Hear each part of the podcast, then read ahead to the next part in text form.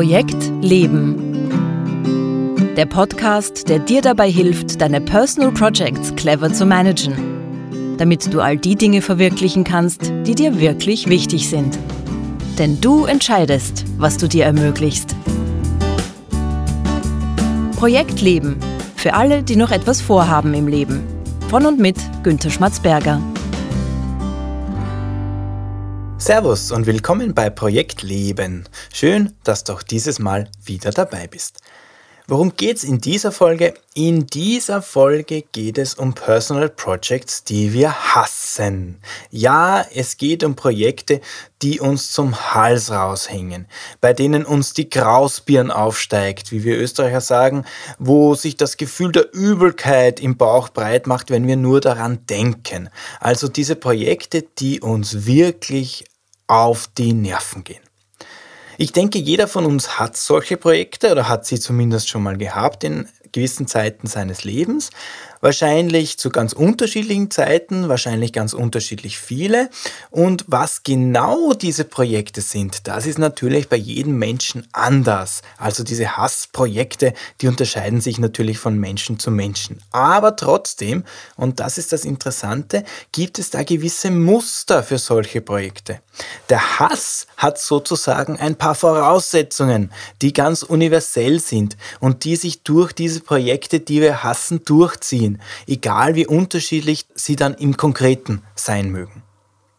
Und diese Voraussetzungen, die dafür sorgen, dass wir manche unserer Personal Projects zu hassen beginnen, um die soll es heute gehen.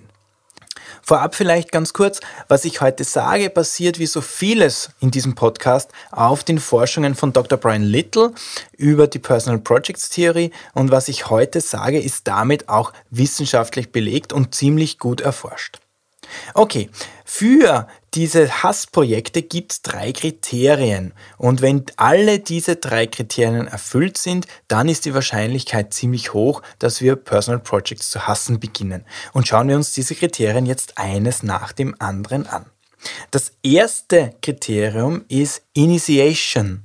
Also Initiation, das meint, von wem geht das Personal Project eigentlich aus? Wo kommt das Personal Project her? War das deine eigene Idee oder hat es dir jemand sozusagen aufs Auge gedrückt? Und da ist die Sache ziemlich klar, wie ihr euch wahrscheinlich denken könnt. Projekte, die wir hassen, die kommen in der Regel nicht aus uns selbst heraus. Das sind nicht unsere eigenen Projekte, sondern wir hassen meistens jene Projekte, die wir uns nicht selbst ausgesucht haben, wo wir kein Mitspracherecht gehabt haben, die wir nicht selbst gewählt haben und wo uns überhaupt niemand gefragt hat, ob wir diese Projekte überhaupt haben wollen. Prüf das mal vielleicht für dich, ob das auch bei dir so zutrifft. Denk an ein Projekt, das du hast oder zumindest nicht besonders magst und frag dich mal, war das deine Idee oder ist das Projekt von außen an dich herangetragen worden? Das zweite Kriterium nennt sich Manageability. Und Manageability meint die Frage, wie wir unsere Fähigkeit einschätzen, ein Personal Project tatsächlich zu bewältigen. Anders formuliert, wie hoch schätzen wir denn die Erfolgschancen für ein bestimmtes Personal Project ein? Halten wir es für wahrscheinlich, dass wir mit diesem Projekt tatsächlich das erreichen, was wir uns vorgenommen haben? Oder schätzen wir die Chancen dafür eher finster ein? Auch bei diesem Kriterium ist der Zusammenhang wahrscheinlich ziemlich klar. Wir hassen jene Projekte, bei denen wir die Manageability als gering einschätzen. Anders formuliert, wir hassen tendenziell Projekte dann, wenn uns diese Projekte überfordern. Also wenn wir nicht die nötigen Kenntnisse dafür haben, wenn wir nicht über die nötigen Fähigkeiten verfügen oder auch diese Projekte über unsere geistigen und körperlichen Leistungsgrenzen hinausgehen. Und das ganz besonders dann, wenn diese Überforderung nicht nur ein kurzfristiges Phänomen ist, sondern sich über einen langen Zeitraum hinzieht. Und ganz besonders ist schlimm ist es dann, wenn da auch kein Silberstreif am Horizont zu erkennen ist. Wenn wir das Gefühl haben, dass sich in absehbarer Zeit dieses Projekt nicht besser handeln lassen wird. Das heißt, wenn in absehbarer Zeit die Manageability dieses Projekts nicht steigen wird. Damit wäre also der zweite Puzzlestein zum Bild hinzugefügt. Wir hassen Projekte erstens, wenn wir sie nicht selbst ausgesucht haben und wenn sie über einen längeren Zeitraum für unsere Überforderung sorgen. Kommen wir nun zum dritten Kriterium, zum dritten Puzzlestein. Und der heißt Control. Beim Faktor Control geht es um die Frage, wie sehr liegt der Erfolg dieses Projektes überhaupt in meinem Einflussbereich? Das heißt, kann ich eigentlich etwas dafür tun, dass das Projekt erfolgreich ist? Oder bin ich in Wirklichkeit völlig von anderen Menschen, von anderen Umständen abhängig? Anders formuliert, gibt es Menschen oder Gruppen oder Institutionen, die deine ganze Arbeit in dem Projekt mit einem Schlag zunichte machen könnten oder die Entscheidungen treffen könnten, die von einem Tag auf den anderen die Spielregeln in diesem Projekt für dich komplett auf den Kopf stellen. Bist du in diesem Projekt also der Macht oder im schlimmsten Fall sogar der Willkür bestimmter Menschen oder Gruppen oder Chefs oder staatliche Organisationen oder Regierungen oder was auch immer ausgeliefert oder bist du da selbst in der Kontrolle? Und auch hier ist der Zusammenhang, denke ich, ziemlich leicht zu durchschauen. Wenn wir das Gefühl haben, bei einem Personal Project nicht in Kontrolle zu sein, das heißt, dass andere Menschen in diese Projekte hineinpfuschen können, dass wir dem weitgehend ausgeliefert sind, dann werden wir in diesen Projekten keine Freude empfinden.